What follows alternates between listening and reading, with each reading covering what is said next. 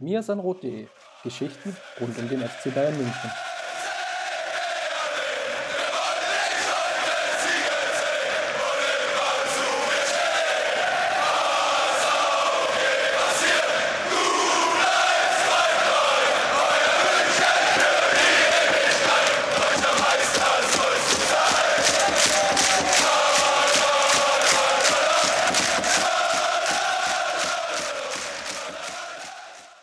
Servus und herzlich willkommen zum Bisschen Rot Podcast, Folge 221. Und heute wollen wir besprechen einerseits die Partie vom vergangenen Freitag. Das war der Auswärtssieg bei Kräuter Fürth und dann haben wir noch so lange gewartet, dass wir das Heimspiel gegen Kiew, das 5 zu 0, auch noch mit im Programm haben. Und wenn ich sage wir, dann meine ich natürlich, ja, wundervollen, ich kann gar nicht sagen Sidekick, sondern den wunderbaren Justin Graf. Justin, Kiew Me 5.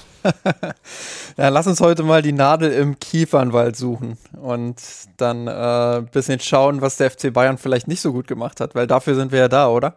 Um schön ja. rumzustochern. Dafür sind wir da, den, den Finger mahnen in die Wunde zu legen. Mein Name ist Christopher Ramm und lass uns mal loslegen mit rund um den FC Bayern und ich fange mal an mit den Amateuren. Die hatten zwei Spiele in der Zwischenzeit. Einmal einen Auswärtssieg oder beziehungsweise einen Heimsieg so rum bei Rhein-Lech und dann den Auswärtssieg in Schweinfurt. Also gegen Rhein-Lech gab es einen 3 zu 1 Heimsieg und auswärts 3 zu 6 gewonnen bei Schweinfurt. Also er Ergebnisse wie beim Tennis. FC Bayern ist nach wie vor Tabellenführer in der Regionalliga Bayern berechtigt ja nochmal für die, die es vielleicht jetzt neu hinzugekommen sind oder nicht regelmäßig zuhören, was ich gar nicht nachvollziehen kann, aber das ist ein anderes Thema. Sind nach wie vor Tabellenführer dadurch ähm, mit 33 Punkten, haben aber ein Spiel schon mehr absolviert als wohl der große Konkurrent um den Aufstieg, die Spielvereinigung Bayreuth. Schweinfurt war insofern interessant als, als Quervergleich, weil die jetzt ja erst vor kurzem noch um den Aufstieg gespielt hatten. Die hatten ja ihre Relegationsspiele ähm, und galten neben Bayreuth natürlich jetzt als Mitfavorit, als letztjähriger Meister. Dann in, gegen Halvisse haben sie, glaube ich, gespielt, wenn ich es richtig noch im Kopf habe, um den Platz in der dritten Liga gespielt, äh, konnten sich dann nicht durchsetzen und galten natürlich jetzt wiederum als Favorit dann in, die neu, in der neuen Regionalligasaison. saison konnten das jetzt aber noch nicht ganz so unter Beweis stellen, hängen jetzt knappe acht Punkte hinten dran.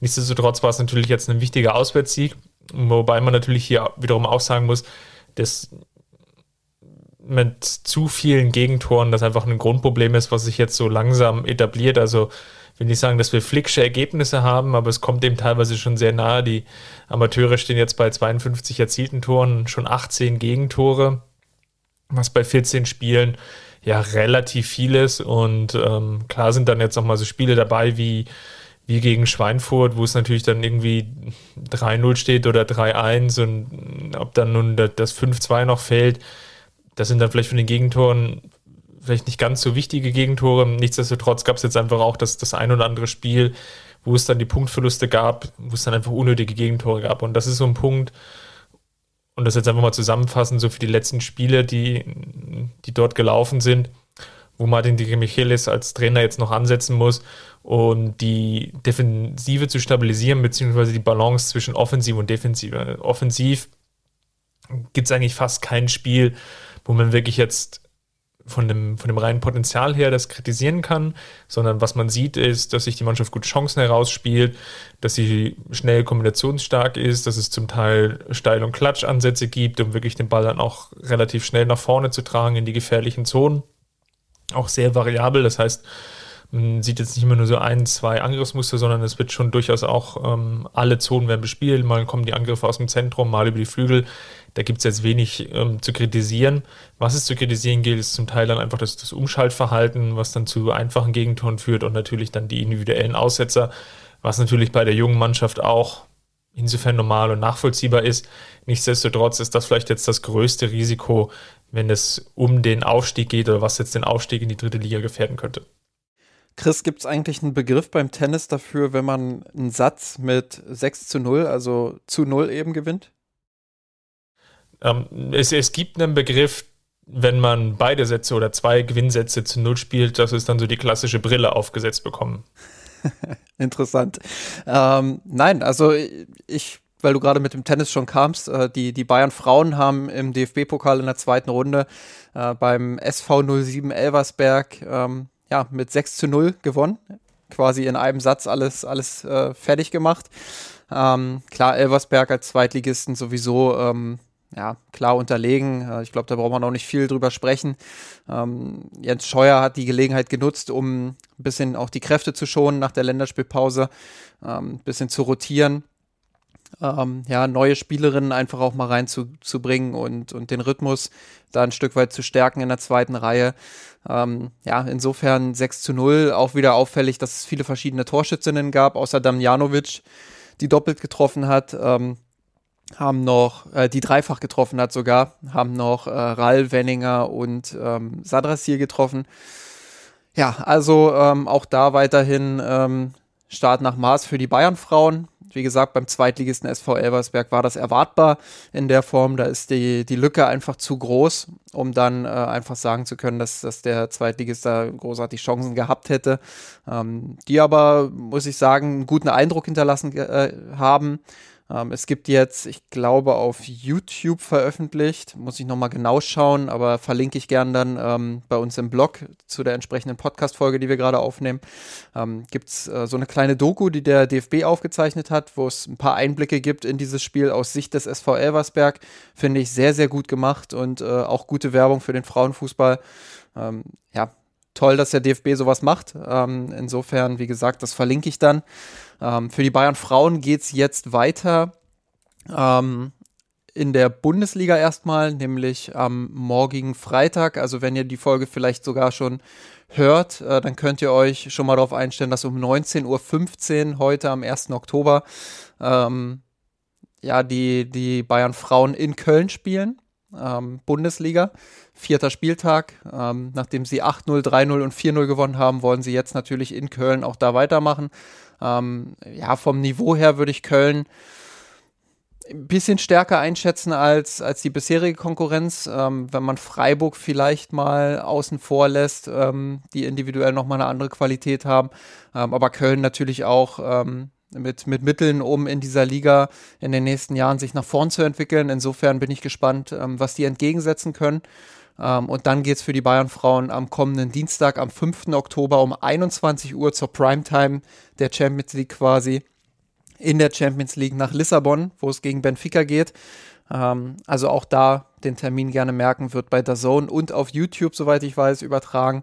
Ähm, also vollgepackte Wochen jetzt bei den Bayern-Frauen. Seid dabei, schaut es euch an. Es lohnt sich. Ja, die Bayern-Frauen sind wieder sehr gut in die Saison gestartet, spielen attraktiven Fußball. Ähm, ihr werdet nicht enttäuscht, das kann ich euch versprechen. Dann lass uns mal über die Mannschaft von Julian Nagelsmann sprechen und über die, die zwei Spiele. Starten wir mal gegen Fürth. 3 zu 1 Auswärtssieg. Ich glaube, es gibt eigentlich mehr oder weniger nur so zwei Themen zu besprechen. Vielleicht mal oder sagen wir mal zweieinhalb. Das erste, was mich jetzt auch im, im Vorfeld dann der Kiew-Partie überrascht hat, ist, dass sich ja mehr oder weniger so eine Startelf herauskristallisiert hat, in der es ganz, ganz wenige Wechsel gibt. Also wir sehen, dass die Rotation jetzt im Vergleich vielleicht auch zu den ersten Wochen nochmal abgenommen hat. Im Zweifelsfall gibt es wirklich nur Rotationen. Einerseits natürlich durch, durch Verletzungen im Offensivbereich. Jetzt was gegen Fürth ähm, Gnabry und Musiala, die vielleicht aus oder die ausgefallen sind in dem Partie oder beziehungsweise nicht ähm, in der Startelf standen auf, aufgrund von einerseits einem grippalen Infekt und bei Musiala war es eine, eine leichte Sprunggelenksdehnung, wenn ich das noch ähm, richtig in Erinnerung habe. Und in der Abwehr gibt es vielleicht so zwischen Hernandez, über Meccano und Süle, wenn mit Viererkette gespielt wird, dann auch noch so leichte Rotationen er, hat dich das jetzt insgesamt überrascht, dass da Nagelsmann da noch ein Stück zurückgedreht hat, die, die Rotation? Weil, wenn man so will, sind es mehr oder weniger 12, 13 Spieler, die aktuell die Startelf stellen. Ähm, zum Teil ja, zum Teil nein. Ähm, es hat mich schon ein bisschen überrascht, weil ich gerade gegen Fürth jetzt erwartet hätte, dass man vor dieser englischen Woche den ein oder anderen Spieler mehr reinrotiert. Ähm, ja, ist nicht passiert. Ähm, ich denke mal, die Gründe liegen vor allem darin, ähm, dass Nagelsmann genau weiß, dass die Mannschaft noch die ein oder andere Ungenauigkeit in ihrem Spiel hat und dass sie jetzt gerade zu, zu Saisonbeginn sich einspielen soll. Ähm, ich kann mir gut vorstellen, dass das mit der stärkeren Rotation dann erst im, im Saisonverlauf losgeht, ähm, dass er die Spieler dann nach und nach aus der zweiten Reihe ranbringen möchte. Äh, muss ja auch dazu sagen, so Spieler wie Sabitzer, die jetzt kürzlich erst dazugestoßen sind, die müssen die Mannschaft äh, oder er muss die Mannschaft noch kennenlernen. Ähm, dann gab es sicherlich den einen oder anderen Spieler, ähm, der zuletzt nicht so gut in Form war. Ähm, also es gibt schon, wenn man sich jetzt die Einzelfälle anguckt, ähm, gibt es schon gute Begründungen dafür, das so zu machen, wie es Nagelsmann aktuell gemacht hat. Ähm, deshalb hat es mich dann vielleicht doch nicht überrascht. Aber ähm, ich denke, auf Strecke wird Nagelsmann da einen Weg finden müssen, einen Tick mehr zu rotieren als jetzt beispielsweise zwischen diesen äh, zwei oder drei letzten Spielen. Ähm, weil wir haben es ja in den vergangenen Jahren gesehen, dass äh, das natürlich ein Schlüssel ist, um dann in der entscheidenden Phase auch wirklich topfit zu sein und in der entscheidenden Phase die beste Leistung abrufen zu können und eben vielleicht die ein oder andere äh, Muskelverletzung dann auch zu präventiv schon zu verhindern. Und ähm, ja, da bin ich gespannt, wie das jetzt weitergeht. Ähm, ja, ob Nagelsmann in den kommenden Wochen dann ein bisschen mehr rotieren wird, äh, vor allem nach der Länderspielpause dann. Ähm, ja, wird auch davon abhängen, wie gut sich die Bayern weiterentwickeln, wie gut die erste Mannschaft sich weiterentwickelt. Wir haben jetzt sehr klare Ergebnisse gesehen, aber wir werden ja auch über Dinge sprechen, die vielleicht noch nicht so funktionieren. Und deshalb glaube ich, ist Nagelsmann jetzt gerade zu Saisonbeginn erstmal darauf aus, die Ergebnisse einzufahren ähm, und eben auch den Rhythmus äh, zu stärken und der ersten Mannschaft so viel gemeinsame Zeit wie möglich auf den Platz zu geben. Du hast es schon angesprochen, Länderspielpause. Für mich ist das eigentlich ein Punkt, warum ich es nicht ganz nachvollziehen konnte, dass wir nicht doch etwas mehr Wechsel in der Startelf gesehen haben, jetzt in den letzten beiden Spielen, weil wir natürlich jetzt als Bayern Block, ähm, Bayern Beobachter natürlich sehr, sehr stark darauf fokussiert sind, wirklich, wie laufen dann die einzelnen Spiele und sehen natürlich die Belastung vor allem die Bayern-Spiele und ne, Champions League, Bundesliga, DFB-Pokal. Was wir natürlich dabei gerne mit dieser Betrachtung ausblenden, sind ja eigentlich die Länderspieleinsätze, die ja auch mit einem relativ hohen Reisestress verbunden sind. Man nehme jetzt nur die letzte Partie der, der DFB 11 gegen Island, als die Maschine, glaube in Edinburgh notlanden musste und ähm, die, die Anreise Richtung München sich da zumindest für einen Teil der Spieler dadurch erheblich verzögert hatte oder die Weiterreise. Und das sind ja so Bereiche, die werden ja immer wieder ausgeblendet. Oder die, die blenden wir immer sehr, sehr stark aus. Und deswegen finde ich es so spannend, weil es natürlich jetzt so, nehmen wir mal Sané, Goretzka, Kimmich, sind natürlich jetzt Spieler, zumindest jetzt für die DFB 11, Manuel Neuer sicherlich noch dazu zu nennen, die ja jetzt ja konstant dann auch weiterspielen in dieser Länderspielpause. Einfach weil Flick natürlich jetzt auch einen gewissen Druck unterliegt, die Ergebnisse zu bringen. Man hat schon gemerkt nach der Partie gegen Liechtenstein, dass da die Euphorie dann doch relativ schnell weg war, dass er jetzt das Traineramt übernommen hat. Und von daher glaube ich, dass das ein Bereich ist, den, den wir gerne ausblenden, der natürlich aber eigentlich berücksichtigt werden muss. Und will heißen, die Spieler werden jetzt dann konstant weiterspielen, auch wenn natürlich jetzt für den Bayern-Beobachter jetzt eigentlich dann eine, zumindest eine mentale Pause ja da ist von, von guten zwei Wochen. Und von daher hat es mich zumindest überrascht, dass es da keine personellen Wechsel gab. Wechsel gab es aber dennoch, und das ist so der nächste Aspekt, den ich eigentlich mit dir besprechen wollte, vor allem jetzt bei Fürth, ähm, taktischer Natur. Ich hatte den Eindruck, dass das jetzt so nach dem Spiel gegen Köln jetzt so der zweite große Versuch war, mal mit einer Dreierkette das Spiel anzugehen. Wie hast du es denn gesehen? Ähm, ja, ob es jetzt eine, eine, reine Dreierkette war, klar. Ähm, Süle, der natürlich auch sehr, sehr weit nach vorne mal schiebt, dann ist es gern mal ein 2-3 äh, in, der, in der Aufbaustaffelung. Ähm, es ist flexibel. Ich glaube, grundsätzlich ähm, ist es schon so, ähm, dass, dass Nagelsmann seine Grundstruktur im Kopf hat. Das ist ähm, entweder die 2-3-Staffelung, die ich gerade angesprochen habe, ähm, im, im Spielaufbau und dann fünf Spieler in der Offensive. Ähm, die dann, die dann eben äh, die Zwischenräume sehr dynamisch besetzen.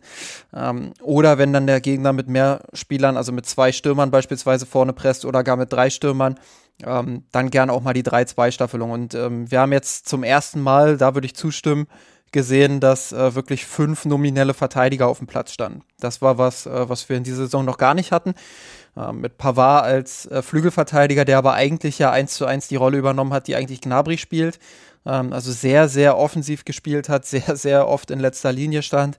Ähm, dann Süle über Meccano und Hernandez hinten als, als ähm, ja, die Aufbauspieler und Davies eben auf der anderen Seite, ja, bei dem auch äh, bekannt ist, wie er spielt und ähm, dass er eben auch sehr oft in letzter Linie auftaucht.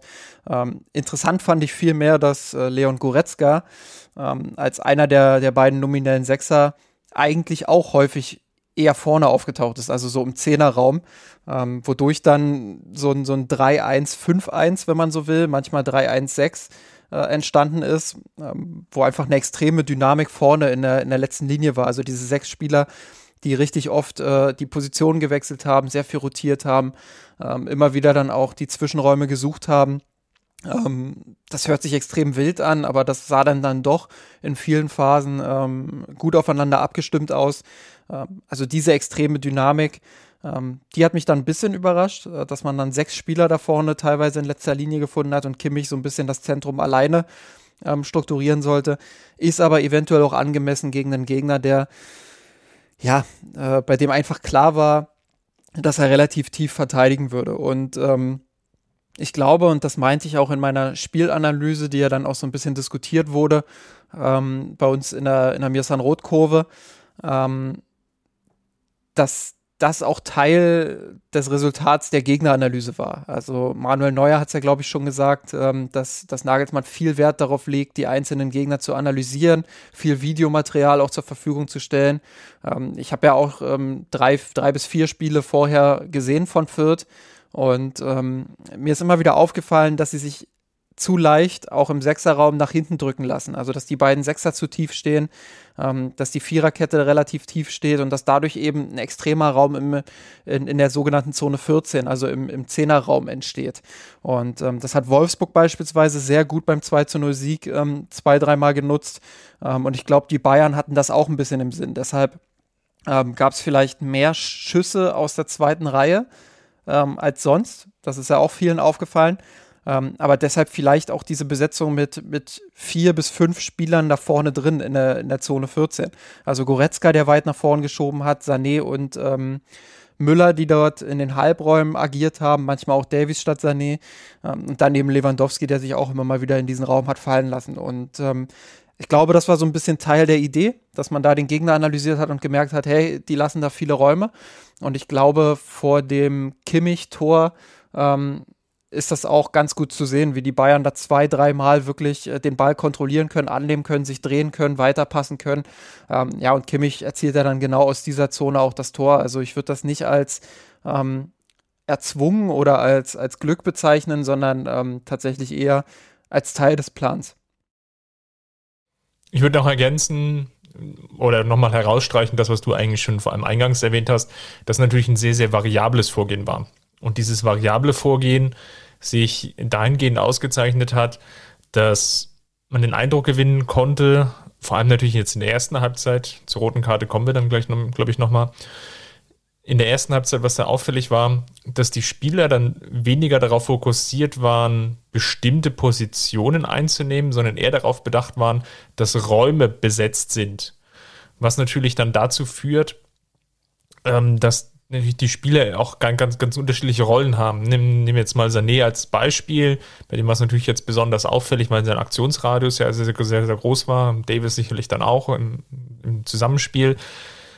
Sané war mal als Achter unterwegs, mal als, als Linksaußen, mal als Linksverteidiger, dann, dann wiederum im Zentrum. Und das variierte sehr, sehr stark, sondern ich glaube, was auffällig war, dass es eigentlich nur darum ging, in bestimmten Situationen, dass gewisse Räume besetzt sind. Und daraus, aber weniger durch, durch bestimmte Spieler, wie man es ja so klassischerweise kennt, so, ähm, du Klaus-Peter, ich will von dir, dass du heute die Linie rauf und runter rennst, ähm, sondern es wirklich darum ging, einfach nur in gewissen Situationen um darauf zu reagieren oder darauf zu achten, dass es so besetzt ist. Und das hat es sehr, sehr spannend gemacht, weil es dadurch sehr, sehr variabel war.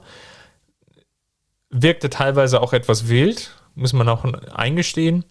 Nichtsdestotrotz wirkte das schon sehr, sehr gewollt und ähm, stimmig.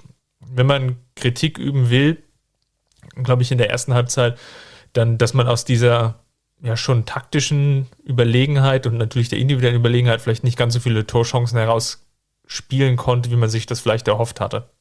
Ja, ich glaube auch, das ist ein Kritikpunkt. Ähm, Kritikpunkt zwei wäre vielleicht, dass es relativ viele Ballverluste gab. Man hat gerade gegen Ende der ersten Halbzeit, aber auch immer wieder zwischendrin ähm, viele Standards hergegeben. Und Standards sind immer so ein Ding, ja, wo, wo dann äh, auch der Außenseiter, sage ich mal, ähm, die Chance hat, auf Augenhöhe dem FC Bayern zu begegnen.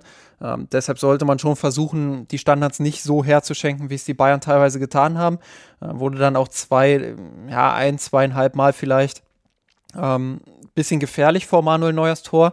Ähm, also das ist unnötig. Ähm, allgemein auch die Ballverluste, dadurch äh, mussten die Bayern mehr rennen, als es eigentlich nötig war in der ersten Halbzeit. Äh, du hast es gesagt, individuell überlegen, taktisch eigentlich auch überlegen. Ich glaube, das war auch so ein bisschen die Idee, ähm, ja, Fürth so ein bisschen zu überrollen mit, mit diesen sechs Spielern da vorne. Ähm, und theoretisch hat es ja auch geklappt. Man hat äh, die Tore erzielt, äh, hat 2-0 geführt.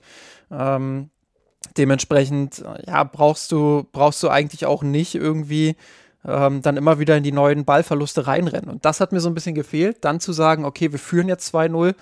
Ähm, lasst uns das Spiel vielleicht mal ein bisschen beruhigen und ein bisschen äh, den Ball und Gegner laufen lassen ähm, und, und dann so ein ja, so ein, so ein, wir sagen immer Verwaltungsmodus. Ich glaube, die Bayern machen das schon besser als, als noch unter Flick, aber es sind immer noch zu viele einfache Ballverluste, zu viele Unforced Errors teilweise auch. Ähm, ich glaube, das sagt man beim Tennis auch, oder? Also da schließt sich jetzt wieder so ein bisschen der, der Kreis.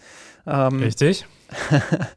ähm, ja, und, und das ist vielleicht das, was, was so ein bisschen gefehlt hat, wo man, wenn man jetzt das Haar in der Suppe suchen will, äh, wo man da ansetzen kann und sagen kann, ähm, ja, das, das ist ausbaufähig. Äh, klar, es ist ein Auswärtsspiel bei einem sehr engagierten Aus Aufsteiger, wer dann später das äh, eine Tor sieht und wie sie da reagieren, obwohl sie genau wissen, äh, das Spiel ist verloren. Ähm, dann weißt du auch, mit welcher Energie sie dort äh, aufgetreten sind und mit welchem Willen da wirklich auch eine gute Leistung an, äh, anzubringen. Ähm, ja, und, und dann ist es halt auch für, ein, für einen Rekordmeister, für, für den Branchenprimus nicht ganz so einfach dort zu spielen. Ähm, aber ja, nach dem 2-0 hätte ich mir ein bisschen mehr Ruhe gewünscht. Dann du als alter Doppelpass-Gänger und Teilnehmer muss ich dich natürlich auch darauf ansprechen. Justin, die rote Karte gegen Pavard. War das wirklich eine rote Karte? können, wir die, können wir die Szene nochmal einspielen? Nein, ähm, also. Justin, war, war das ein Foul? Oder trifft er da nicht den Ball? Ja, ja, den, den, den Ball trifft er bestimmt irgendwann, aber äh, leider zu spät. Ähm, nein, also es war ein Foul, ganz klar. Ähm, und so wie er dort einsteigt, ähm, gibt es für mich auch ähm, wenig, wenig Diskussionsbedarf. Ähm, ich glaube, was viele zuerst missverstanden haben, war, ähm, dass sie gedacht haben, er wird dafür bestraft, dass er letzter Mann ist. War er ja faktisch nicht. Hernandez war, glaube ich, noch mit dabei. Ähm, aber für mich ähm, war das Foul in der Härte ja schon, schon so zu bewerten, dass man da rot geben kann. Und ähm, deshalb ähm, allein schon dafür, dass er da so hingeht, äh, hat er sich die verdient. Ähm, muss nicht sein, gerade weil Hernandez eben noch da ist. Ähm, aber das war auch wieder in der Entstehung so ein Ding, wo ich sage, das ist völlig unnötig, dass man da aus der Halbzeit kommt, ähm, den Ball da so herschenkt, sich äh, so ein so ein Gegenangriff da fängt. Ähm, ja, das, das darf nicht sein, das darf dir nicht passieren, das ist äh, unsouverän. Ähm, und ich will nicht sagen, dass Pavard dazu gezwungen war, so zu handeln, aber du provozierst es eben dann auch, ähm, dass Spieler, wenn sie in solchen Situationen sind, auch mal eine Fehlentscheidung treffen. Ähm, ich glaube, für Pavard geht es jetzt darum, das äh, schnellstmöglich abzuschütteln. Hat jetzt keinen so schlechten Saisonstart gehabt, hat das solide gemacht in den letzten Partien. Da sollte er dann weiter anknüpfen, aber ja, das, das war einfach eine Szene, wo er einen kurzen Blackout hatte und wo er sich die rote dann auch redlich verdient hat. Ich glaube auch, da, da kam wieder vieles zusammen. Das war so ein. Klar war das natürlich jetzt in der Szene vorher natürlich schon ein einfacher Ballverlust, der dann eigentlich dazu führt, dass es so diese 2 gegen 2 Situationen gibt. Dann Pavard natürlich dann die, die nötigen Meter dann auch machen muss und dann einfach ja vielleicht auch übermotiviert dann in diesen Zweikampf geht. Und was natürlich jetzt dazu führt, dass er jetzt die nächsten zwei Spiele fehlt. Ich glaube, wenn man es sogar noch harscher formulieren will, könnte man durchaus sagen, dass es natürlich jetzt wenig zu kritisieren gibt beim FC Bayern insgesamt, ne, bis auf jetzt wenige kleine Aspekte. Und wenn man wirklich so diesen, die Nadel im Heuhaufen oder im Kiefernwald suchen will, dann ist es vielleicht wirklich die Rechtsverteidigerposition, dass äh, sich Nagelsmann da vielleicht, also nicht nur vielleicht, sondern ganz sicherlich dann auch noch einen Spielertyp wünscht, der vielleicht ähnlich einen Offensivdrang hat, wie es Davis auf der anderen Seite ist, um dann einfach noch variabler spielen zu können. Aktuell ist es natürlich so, dass es diese Asymmetrie natürlich nur auf der linken Seite geben kann und nicht auf der rechten, weil das Spielermaterial auf der rechten Seite einfach nicht, nicht da ist. Pavard ist einfach dafür ja, mit einem zu sehr Defensivfokus ausgestattet, kann da offensiv, glaube ich, nicht oder traut sich da auch nicht die nötigen Meter vielleicht zu machen, jetzt auch natürlich bedingt durch so eine rote Karte dann vielleicht noch einmal mehr. Und Stanisic ist dafür einfach noch zu jung und noch zu unerfahren.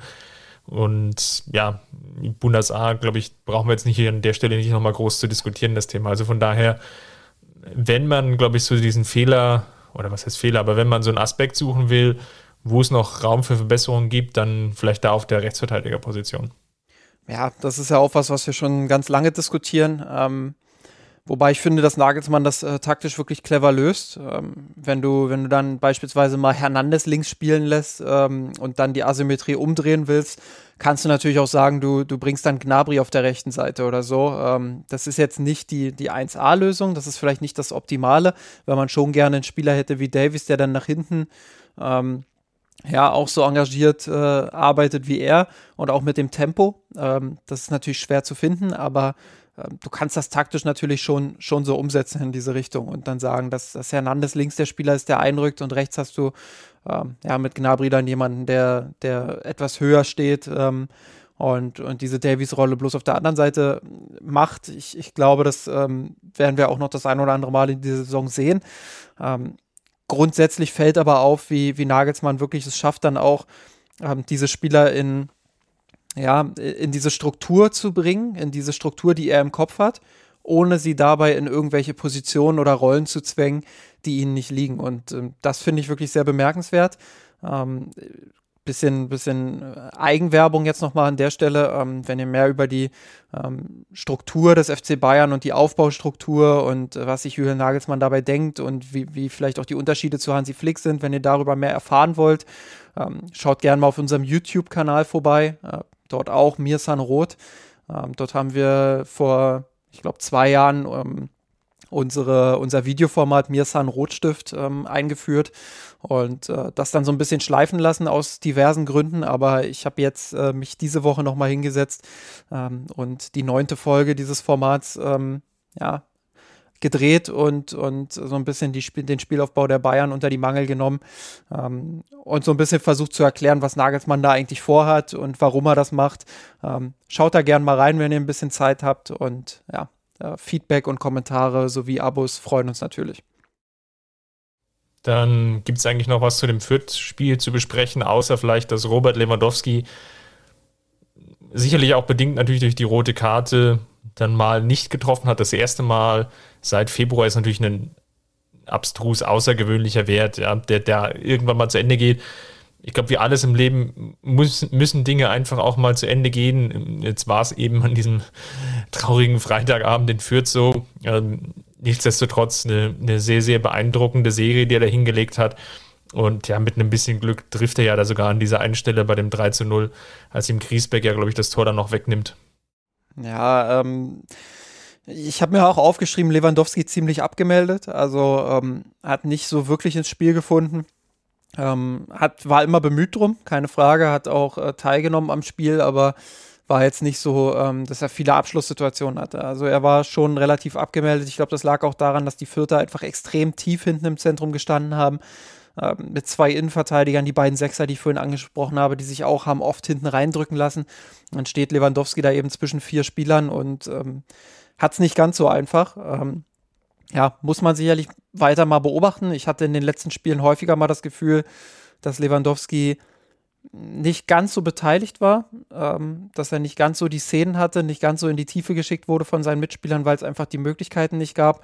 Ähm, will da aber jetzt auch nicht zu viel draus äh, spinnen, sondern ja, das äh, kann auch einfach eine, eine, Phase sein, die ganz normal ist, ähm, die, die jeder Spieler mal hat. Ähm, und, und ja, wo man dann einfach, ähm, wie du schon gesagt hast, die dann auch wieder irgendwann vorbeigeht ähm, und wo es dann ganz normal weitergeht. Insofern einfach mal beobachten und, und schauen, ob sich die taktische Rolle vielleicht ein bisschen verändert hat oder, oder ob das Zufall ist.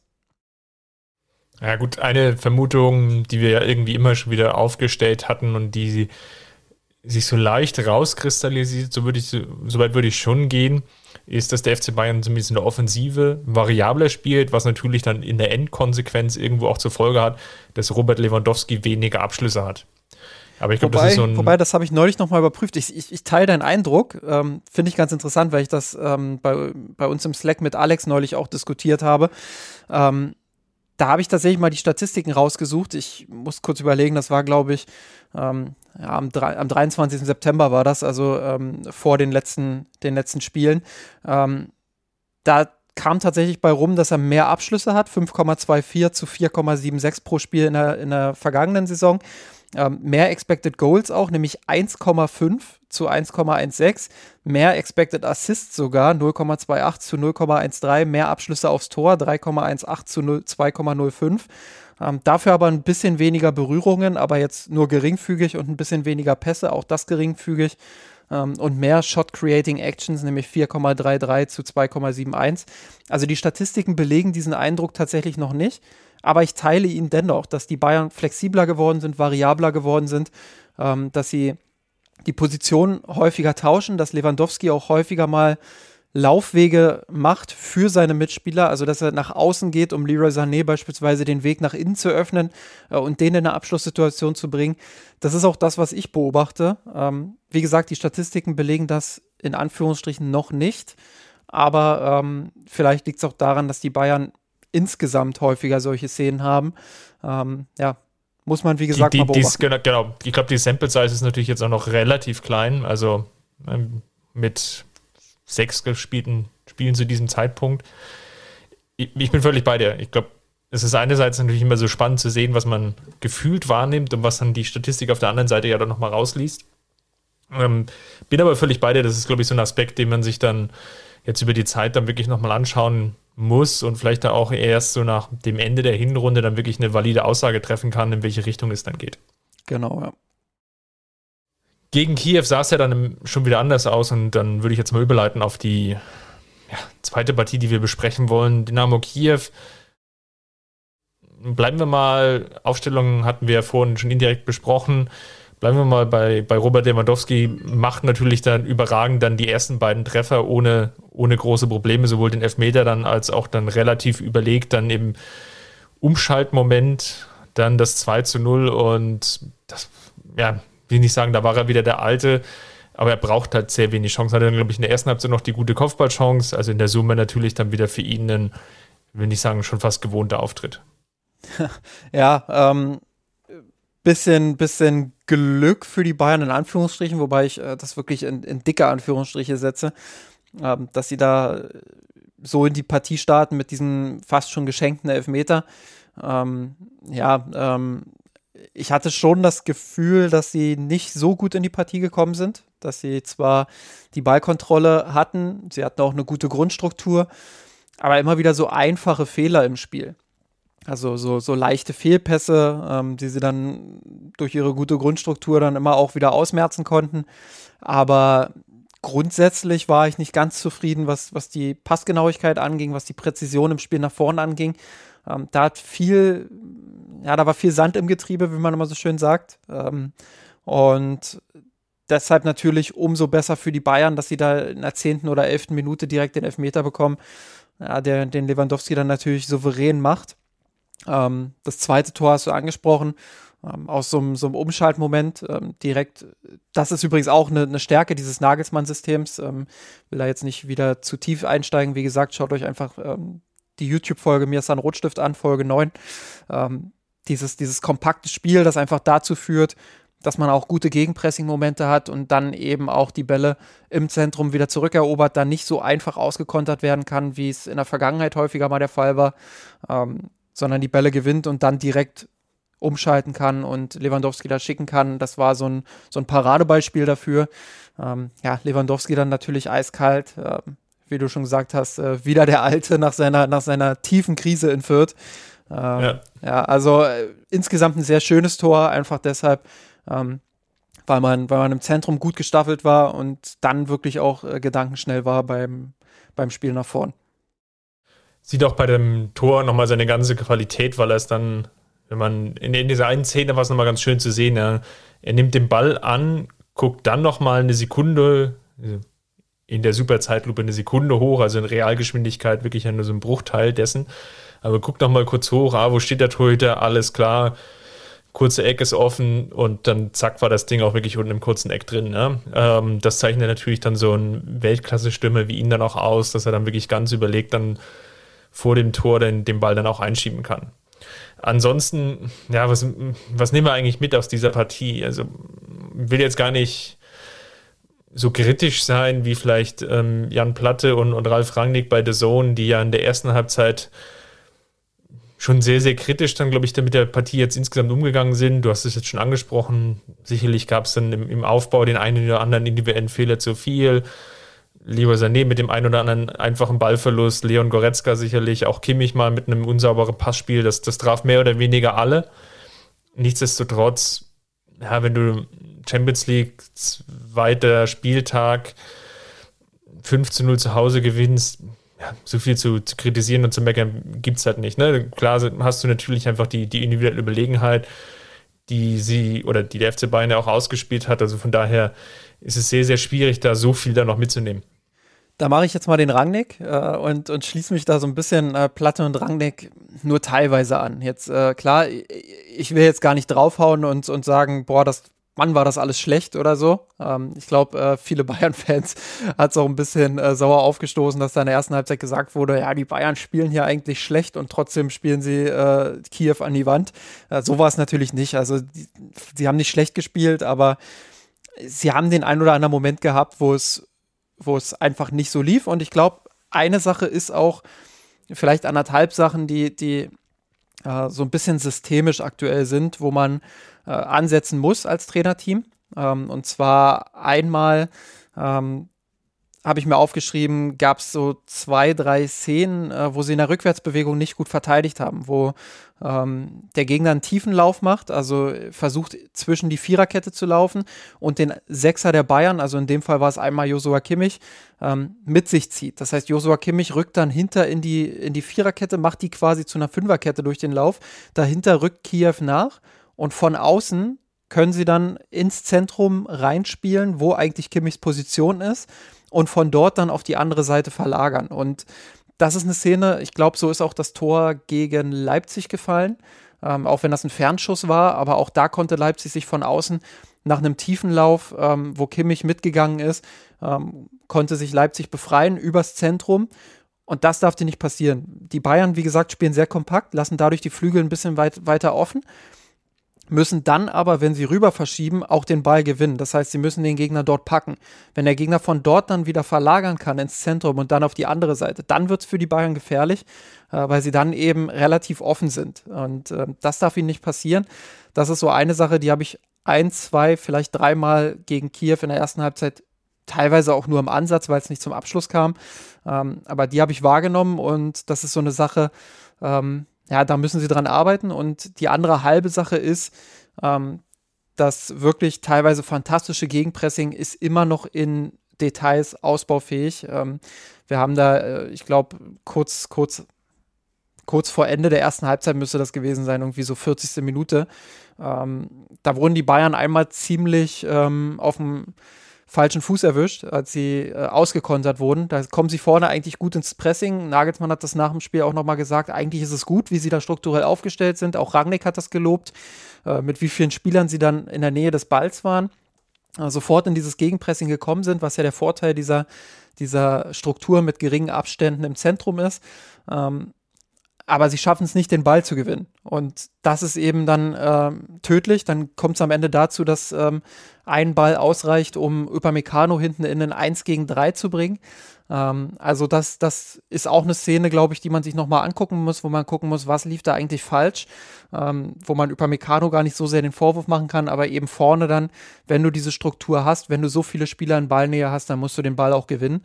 Ähm, ja, das sind so kleine Aspekte, glaube ich, die man aus dieser ersten Halbzeit mitnehmen muss. In der zweiten Halbzeit, spätestens dann nach dem 3-0, glaube ich, ähm, ja, war das Ding dann auch gegessen. Äh, und, und ich bin auch kein Freund davon, dann zu sagen, ja, jetzt steht es hier 3-4-0. Ähm, jetzt machen die Bayern hier und da mal einen leichtsinnigen Fehler. Ich glaube, ähm, das ist ganz normal, weil die Spannung dann vielleicht auch ein bisschen raus ist, wobei ich sagen muss, die Bayern haben das sehr konzentriert dann auch zu Ende gespielt. Ähm, nicht mehr so viele Fehler in der zweiten Halbzeit gemacht. Kiew natürlich auch ein bisschen gebrochen. Ähm, aber ich glaube, aus der ersten Halbzeit gibt es schon ein, zwei, vielleicht zweieinhalb Szenen, ähm, die man sich nochmal angucken sollte und vielleicht auch angucken wird. Ja, ich glaube dann die, die Umstellung nochmal in der zweiten Halbzeit ähm, auch nochmal vielleicht mit einem stärkeren Fokus Richtung, Richtung Dreierkette hinten im Aufbau hat jetzt sicherlich auch dazu beigetragen, dass es dann ich sag jetzt mal, die, die ein oder andere Torschance noch mehr gab, wobei ich jetzt, glaube ich, da gar nicht so den großen Unterschied machen würde, weil auch in der ersten Halbzeit, es gab diese eine Kopfballszene von, ich glaube, Lewandowski war es, um, im, im Vorfeld, glaube ich, des Elfmeters, ne? Ähm, wo es schon, schon die erste Chance gab. Dann nochmal den Pfostentreffer von Sané, der ja eigentlich auch ganz gut rausgespielt war. Wie gesagt, aus meiner Sicht jetzt gar nicht so viel zu kritisieren. Und wenn man jetzt beide Spiele mal zusammenfassen will, will ich sagen Arbeitssiege. Ähm, das trifft es wahrscheinlich auch nicht, aber es ist schon auffällig, dass natürlich die Qualität, ähm, in der jetzt gerade der FC Bayern unterwegs ist, für die Konkurrenz zumindest sehr, sehr beängstigend ist, weil sie es natürlich schaffen, einerseits taktisch, und das haben wir jetzt, glaube ich, an der einen oder anderen Stelle schon ein bisschen rausgearbeitet, taktisch vielleicht nochmal auf einem anderen Niveau unterwegs sind, wo es natürlich noch nicht alles funktioniert, keine Frage. Haben wir, glaube ich, auch besprochen wo es aber auch Nagelsmann geschafft hat und wo vielleicht auch der Spielkalender und vielleicht noch andere externe Faktoren natürlich auch eine gewisse Rolle spielen, ähm, dazu führen, dass die einzelnen Spieler natürlich in der individuellen anderen Form sind. Hm, nehmen wir jetzt mal abseits von Robert Lewandowski, weil den haben wir jetzt schon besprochen, aber Serge Gnabry, Leroy Sané sind sicherlich jetzt in einer anderen Form unterwegs. Dann ja, Koretzka, der sich jetzt auch so langsam reingegroovt hat. Dann natürlich die Abwehr insgesamt, die sehr, sehr stabil steht, jetzt mit Meccano, Hernandez und natürlich auch Süle. Das heißt, da sind viele Spieler. Da kann man sicherlich nochmal in der Länderspielpause dann auch nochmal genauer drauf schauen und so ein erstes Zwischenfazit ziehen nach so elf, elf Pflichtspielen plus Vorbereitung. Aber ich würde behaupten, es sind jetzt im Vergleich zur letzten Rückrunde kannst du sicherlich eine Handvoll, wenn nicht sogar zwei Hände voll Spieler, und das ist ja schon ein abstrus hoher Wert, ähm, finden, wo du sagen kannst, die sind zurzeit in der besseren Form als in der vergangenen Rückrunde. Ja, und das kann man Jürgen Nagelsmann auch ähm, absolut zuschreiben, finde ich. Ähm, klar, einerseits ist es einfach der Lauf der Dinge, wenn du in so eine Saison reingehst, ähm, dass die Spieler dann auch einen gewissen Rhythmus bekommen. Aber ich glaube, wenn wir jetzt allein mal Leroy Sané nehmen, ähm, da hat Rhythmus in der Vergangenheit auch nicht unbedingt was geholfen, sondern bei ihm hängt wirklich viel davon ab, wie bin ich eingebunden, ähm, wie ist mein Selbstvertrauen, äh, wie geht der Trainer mit mir um, wie gehen meine Mitspieler mit mir um. Ähm, und das passt im Moment einfach alles bei ihm. Und ähm, das ist einfach was, glaube ich, was man, was man Julian Nagelsmann sehr positiv zugutehalten kann. Äh, das, was ich vorhin gesagt habe. Er hat seine Grundstruktur, vielleicht seine Grundstrukturen im Kopf er hat grob eine Idee im Kopf und auch sehr konkret eine Idee im Kopf. Ähm, aber er presst diese Spieler nicht mit Hammer und Meißel da rein, sondern er passt sich selbst an. Er, er, er sieht, welche Spielertypen hat er und diese Spielertypen puzzelt er so zusammen, dass eben da elf Spieler auf dem Platz stehen, die alle eine Rolle haben, in der sie ähm, ja mindestens äh, die Bewertung 1 oder eben 1a haben vom, vom Spielertypus her. Und ähm, das, rechne ich ihm persönlich sehr hoch an, weil ich äh, oder weil wir oft genug gesehen haben, dass Trainer ähm, ihre Systeme versuchen durchzudrücken, ähm, dafür aber vielleicht gar nicht die Spielertypen haben.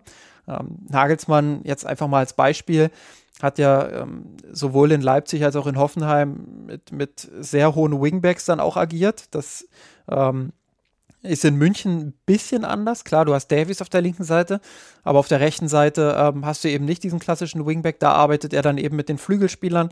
Ähm, er hat es geschafft, Davies und Sané links ähm, auf eine Seite zu stellen, wo ich ja so ein bisschen skeptisch war, wo ich mittlerweile so ein bisschen revidieren würde und sage, ähm, das gefällt mir echt gut, wie Sané sich im Halbraum dort macht auf der linken Seite.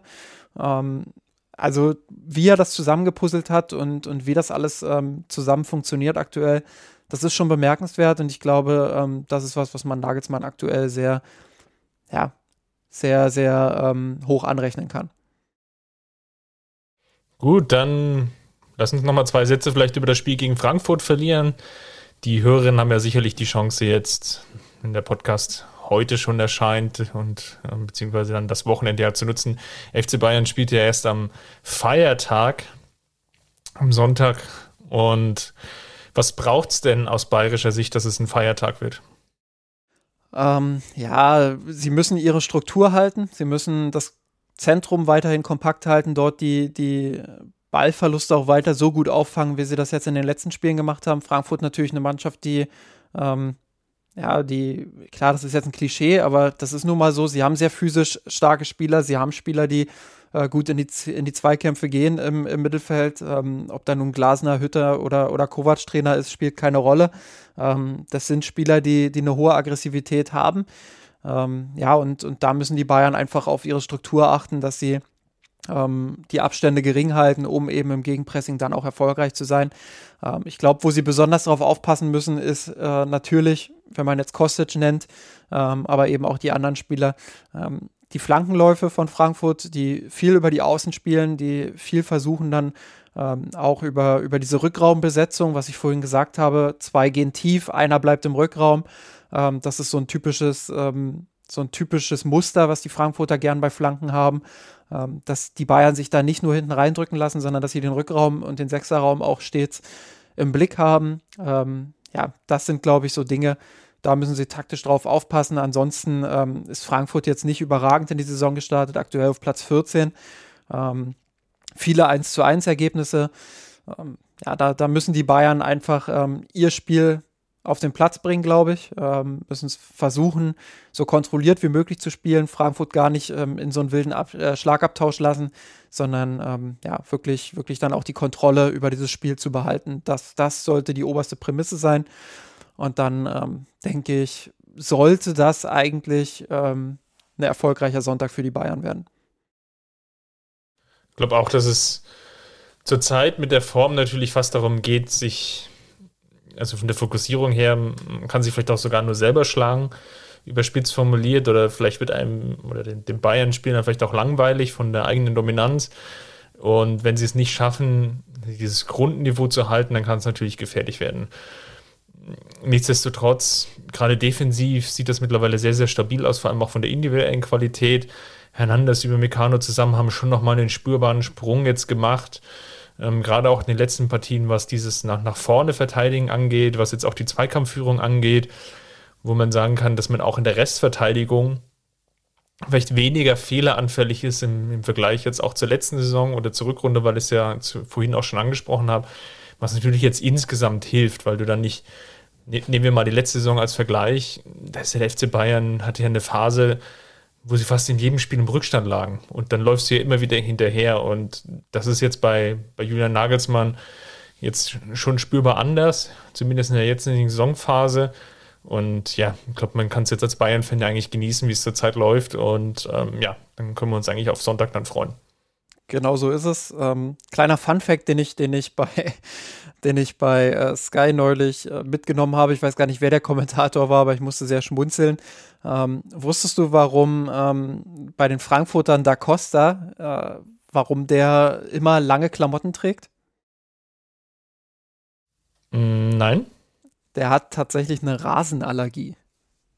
Ah. Als, als Profifußballer eine Rasenallergie. Das ist äh, fand ich, fand ich sehr bemerkenswert und äh, musste da so ein bisschen schmunzeln. Den, den Fun Fact wollte ich dir und unseren ZuhörerInnen nicht vorenthalten.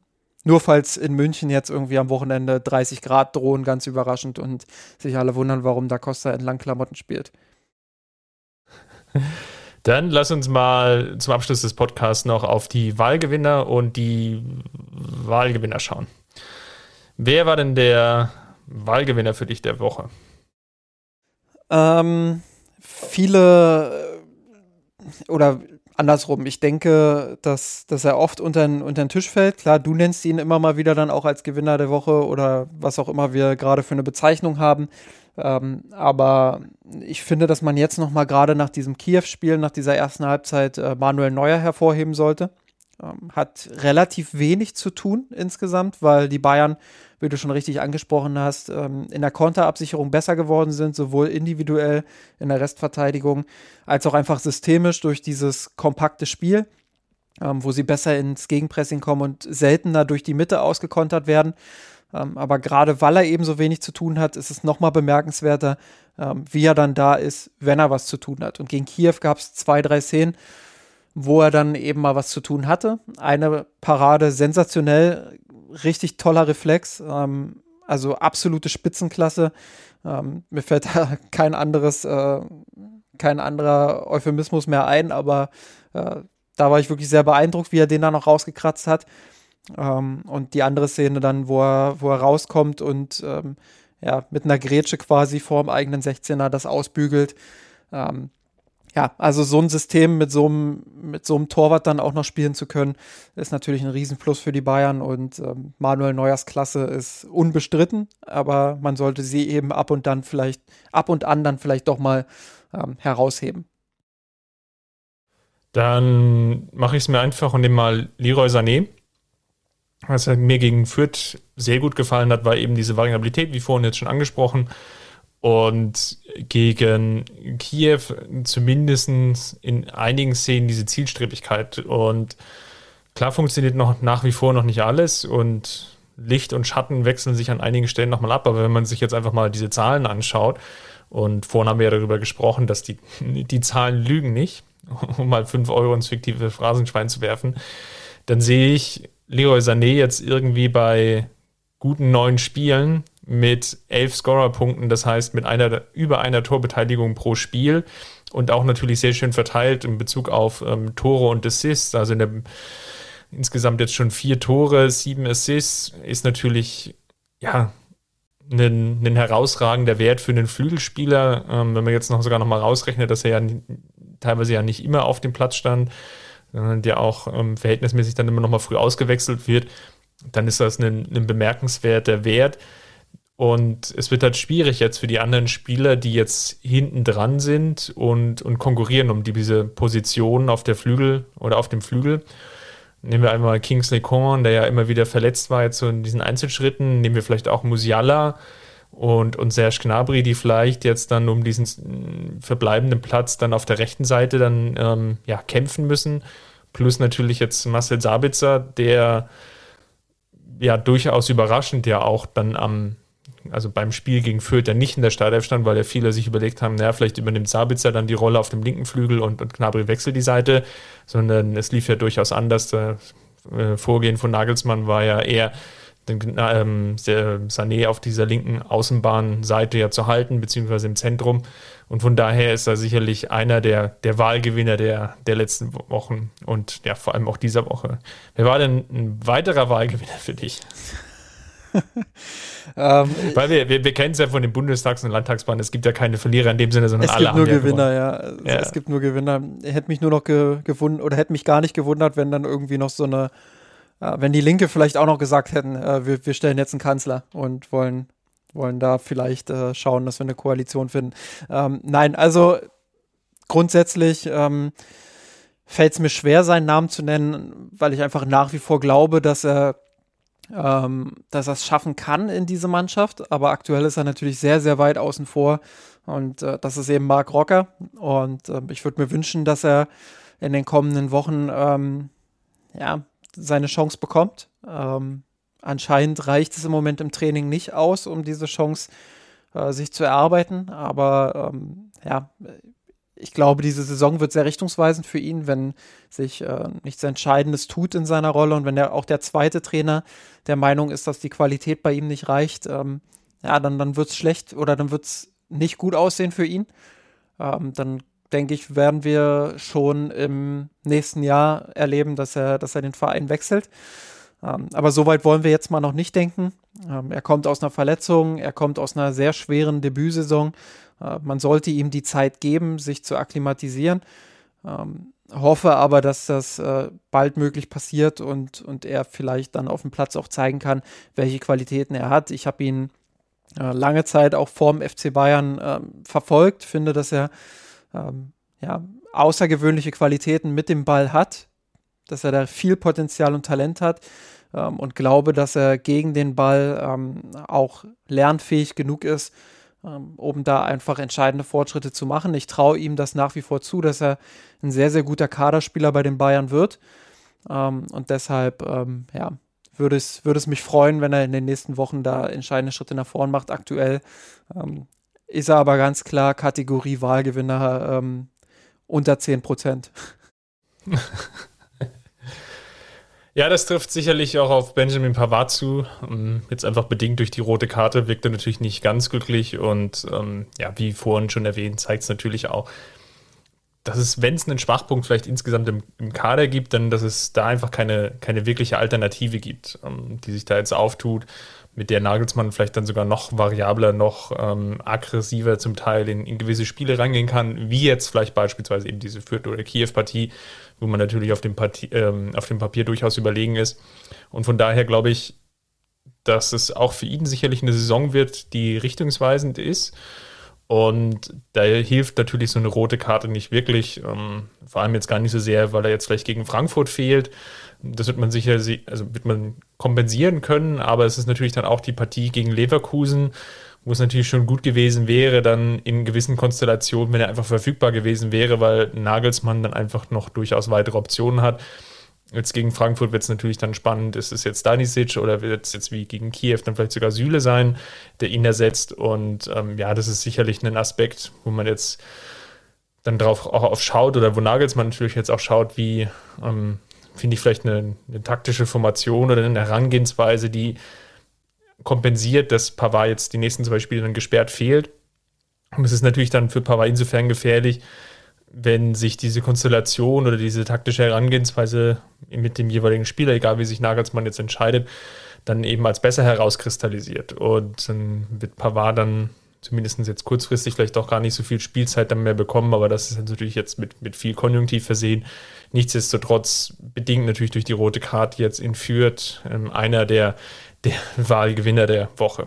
Ja, und äh, wenn das so weitergeht ähm, mit Niklas Süle, dann ähm, könnten wir da vielleicht auch noch einen weiteren Wahlgewinner dann, ähm, einen tatsächlichen Wahlgewinner dann auch ähm, in den kommenden Wochen erleben, ähm, weil Süle ja durchaus jetzt sehr profitiert hat davon, ähm, jetzt schon sehr profitiert hat davon, dass Pavada äh, in Fürth diesen diesen Fauxpas begangen hat, äh, hat er gegen Kiew dann auf der nominellen Rechtsverteidigerposition gespielt, immer wieder dann auch diese einrückende Rolle mit sehr viel Drang auch nach vorn und ähm, ich meine, haben wir ja auch schon rauf und runter diskutiert, neulich auf Twitter dann ähm, bei SZ-Redakteur ähm, Martin Schneider äh, gelesen, dass, dass äh, Niklas Süle ein Künstler gefangen im Körper von Niklas Süle ist.